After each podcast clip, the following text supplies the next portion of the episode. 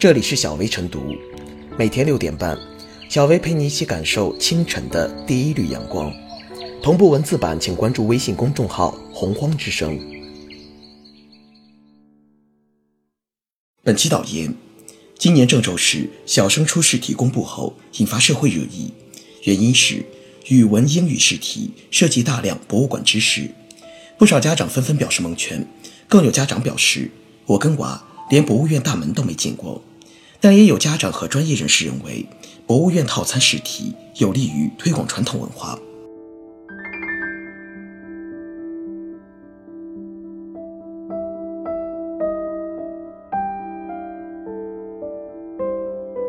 博物院套餐试题是谁的清醒剂？初看题似乎被吓了一跳，小升初考试怎么考的全是高深的博物馆知识？再仔细审视每一道题，才发现其实只是形式上的变化，不过是套上河南博物馆的壳子，增加的是阅读量和跨学科运用能力。考试内容也并没有超出考纲，对于即使没有去过博物馆的学生，灵活运用知识点，一样也可以答得出。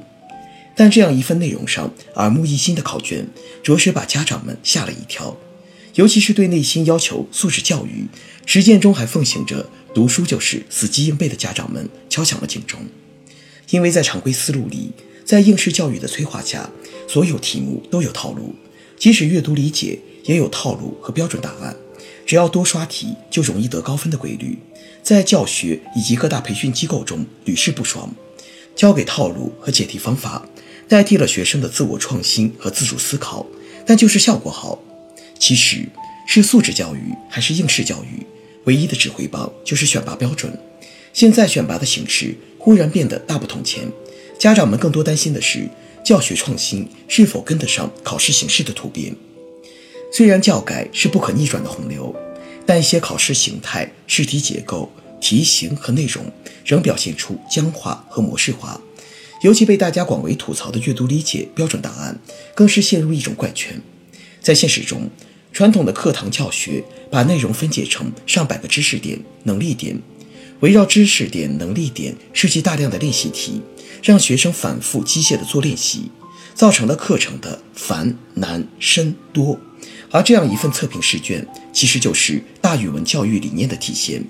评价内容的设计，将所有的知识与能力考察都融入了情景之中，不是孤立考察对知识的实际。整个评价关注的是学生的阅读能力、高阶思维能力、科学探究能力与实践综合能力。无论是高中语文的语文大改革、小学语文的教材大换血，还是诗词大会的异常火爆，都在告诉我们大语文时代的到来。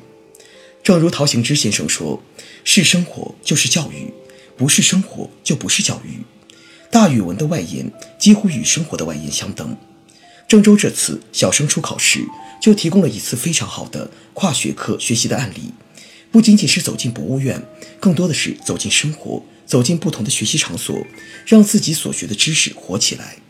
考卷变脸了，那么过去封闭僵化的小语文教学，是否也在变为开放的、与社会生活紧密相连的大语文教育？教育内核随着考试形态改变，才能让家长们面对这样的试卷不再大惊小怪。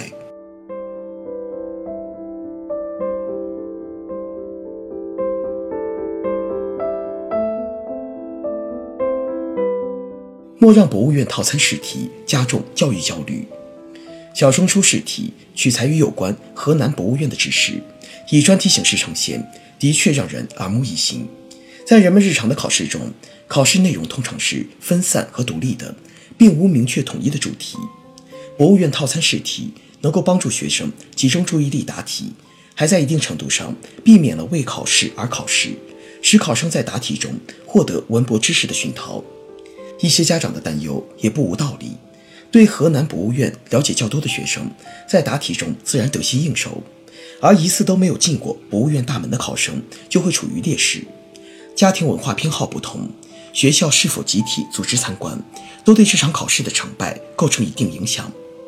不管怎样，对学生文博知识积累的考察，都突破了传统学校教育的范畴。话说回来，从网上公布的试题来看。就算考生从来都没有进过河南博物院，如果掌握相关知识和答题技巧，倒也不影响正常答题。就好比高考语文阅读、英语托福考试中，也牵涉许多专业性知识，但并不要求考生此前掌握这些知识，因此一些家长也无需过度担忧。其实，社会争议所较少涉及的关键问题在于，语文、英语两科考试涵盖如此多的有关河南博物院的内容，能否体现命题者考察学生人文素养的初衷？人文素养的内涵是多方面的，历史文博知识仅仅是人文素养的一个面向。看过郑州小升初试题，给成年人的第一印象恐怕是：现在小学生考试居然那么难了。就算接受过高等教育的人，恐怕也要仔细想一想才能下笔作答。但是看完整套试题，给人留下的感觉则是深度有余，广度不足。考试对学生素质的考察缺乏系统性。在我国。以考试为升学选拔主要依据的教育评价体系中，考试依然发挥着不可替代的指挥棒作用。今年郑州市区民办初中入学考试覆盖如此高密度的文博知识，无疑会对未来的考生起到强烈的引导效果。为了应试，家长带孩子频繁前往博物馆突击背诵文博知识，很可能成为一种普遍现象。然而，博物馆仅是人文教育的一部分。去博物馆恶补，很难说能在很大程度上提高人文素养。除了文博知识之外，科学精神、艺术素养、公共意识、法律知识等，都是人文教育的重要领域。片面强调某个领域的重要性，就会以偏概全，难以选拔综合发展、素质全面的考生。各个层次的考试都存在押题的问题，一场考试体现过多相同领域的材料，也有可能助长押题之风。就拿郑州这次小升初考试来说，带孩子去过博物馆的家长自然沾沾自喜，因为各种原因没有带孩子前往参观的家长可能悔不当初。考试题材以偏概全，可能增加家长的教育焦虑，不利于减轻孩子的负担。命题者努力在考试形式上有所突破，自然是好事。同时，任何考试的改革与发展都应当是循序渐进的，激进式的考试改革。已经留下了很多深刻教训。一套试卷满眼皆是博物院，这一步迈的恐怕过大了。命题者可以通过专题组合的形式，从而既在命题中体现人文教育的引导，又能够涵盖不同领域的知识，在分散和集中之间达成平衡。推广传统文化，并非只有考试一条路。对于升学考试，既要遵循教学规律，又要避免顾此失彼。对于小学生而言，汲取人文素养的途径，除了博物馆，还有科技馆、图书馆等诸多公共设施。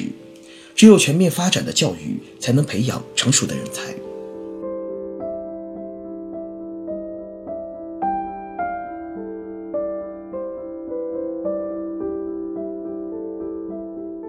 最后是小微复言，说起来，文博场所的门庭一直比较冷落，科技馆尚且还能当游乐场玩。博物馆黑黢黢的，若是没人讲解，别说孩子，也难讨大人们的欢心。所以有家长哀叹：“我们连博物院的大门都没进过，能做好题吗？”古人说：“读万卷书，行万里路。”在传统文化的学习中，我们应鼓励学生能够离开三尺书桌，放眼去看看身边的美好世界，不仅仅是走进博物院。更多的是走进生活，走进不同的学习场所，让自己所学的传统文化知识活起来。我们应该把传统文化经典嵌入学生的脑子里，成为中华民族文化的基因。传统文化积淀着中华民族最深沉的精神追求。从多种形式的文化传统教育入手，培养青少年的智慧心，让传统文化真正的回归中小学教育，能够让中小学生更加全面的发展。